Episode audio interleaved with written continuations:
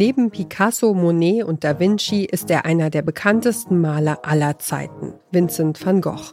Selbst wer nichts mit Kunst am Hut hat, kennt mindestens sein Sternennachtgemälde. Es hängt im Museum of Modern Art in New York, ziert aber auch Tassen, T-Shirts und Jutebeutel.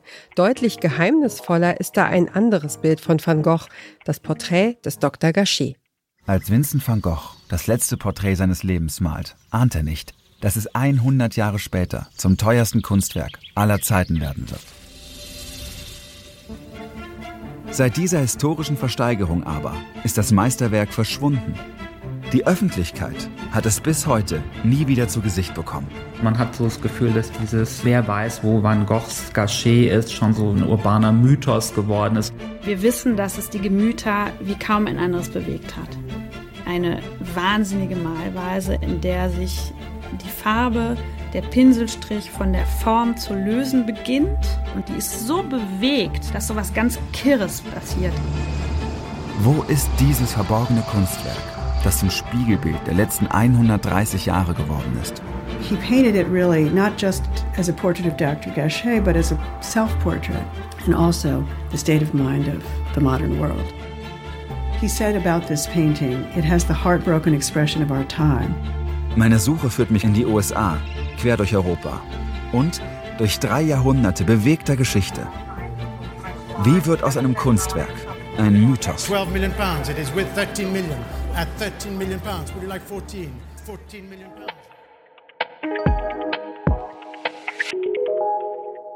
Das ist der Journalist Johannes Nichelmann. Ihr hört den Podcast Podcast von Detektor FM und wir empfehlen euch heute Finding van Gogh.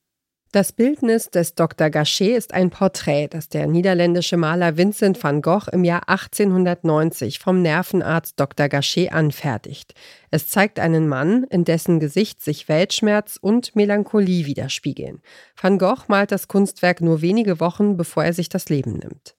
Heute ist das Bild eines der populärsten Gemälde von Van Gogh. Dabei hat es die Öffentlichkeit seit mehr als 20 Jahren nicht mehr zu Gesicht bekommen. Denn im Jahr 1990 wurde das Bildnis des Dr. Gachet für eine Rekordsumme von 82,5 Millionen Dollar versteigert. Der Journalist Johannes Nichelmann macht sich auf die Suche und spricht dafür mit Fachleuten, ZeitzeugInnen und Van Gogh-Begeisterten in Deutschland, Frankreich, London, New York und der Schweiz. Eine von ihnen ist Cynthia Salzman, eine New Yorker Kunsthistorikerin und Journalistin. In general, when people don't know where a painting is, they say, Wenn die Leute keine Ahnung haben, wo ein Bild ist, dann sagen sie, it's in a private collection in Switzerland. dass es in einer privaten Sammlung in der Schweiz ist. Das ist die Standardantwort. That's the standard response. Diese Antwort bekommt auch Alexander Eiling immer wieder, als er versucht, an das Bild heranzukommen. Alexander Eiling ist Kurator im Städel-Museum in Frankfurt am Main.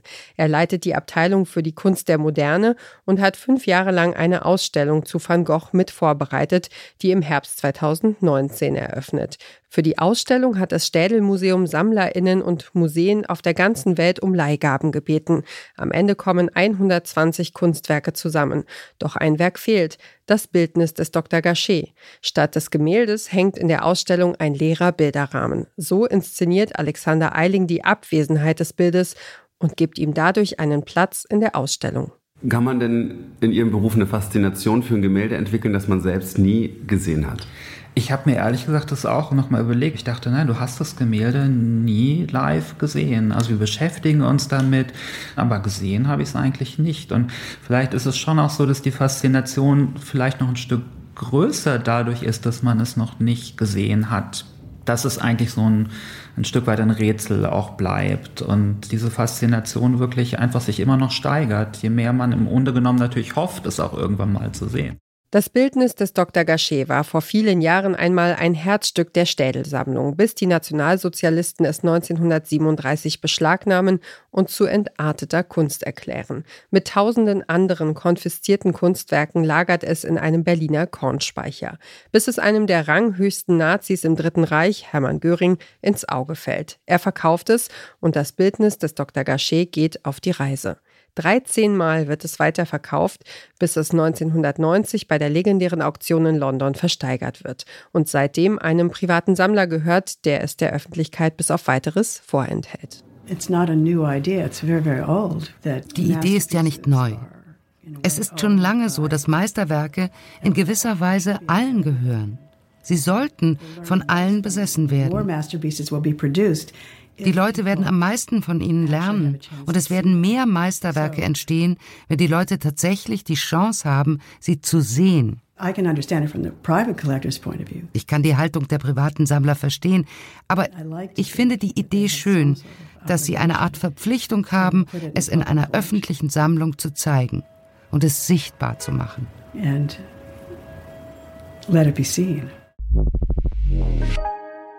Der fünfteilige Podcast Finding van Gogh begibt sich auf die Suche nach dem Bildnis des Dr. Gachet und erzählt die bewegte Geschichte des Kunstwerks. Wir lernen, was das Gemälde so besonders macht und wir bekommen im Podcast Einblicke in die Mechanismen des heutigen Kunstmarkts. Finding van Gogh ist der erste Podcast, den das Städel Museum produziert hat. Er ist im August 2019 erschienen und war für verschiedene Preise nominiert unter anderem für den Grimme Online Award 2020 und für den Deutschen Podcastpreis 2020. Ein Jahr später hat sich das Städel Museum in einem weiteren Podcast dem niederländischen Künstler Rembrandt gewidmet. Und wer diesen Podcast hört, hat seine prägendste Kunst immer dabei und trägt ein Tattoo aus Pinselstrichen unter der Haut und zur Schau. Das war unser Podcast-Tipp für heute. Wenn ihr auch morgen noch auf dem Laufenden bleiben wollt, was unsere Empfehlungen angeht, dann abonniert doch unseren Podcast auf eurer Lieblingsplattform. Wir freuen uns auch immer über ein Like oder einen Kommentar von euch. Dieser Tipp kam von Caroline Breitschädel, Redaktion Johanna Voss und Doreen Rothmann, Produktion Florian Drexler und ich bin Ina Lebetjew. Morgen empfehlen wir euch den Podcast Slahi, 14 Jahre Guantanamo. Wir hören uns.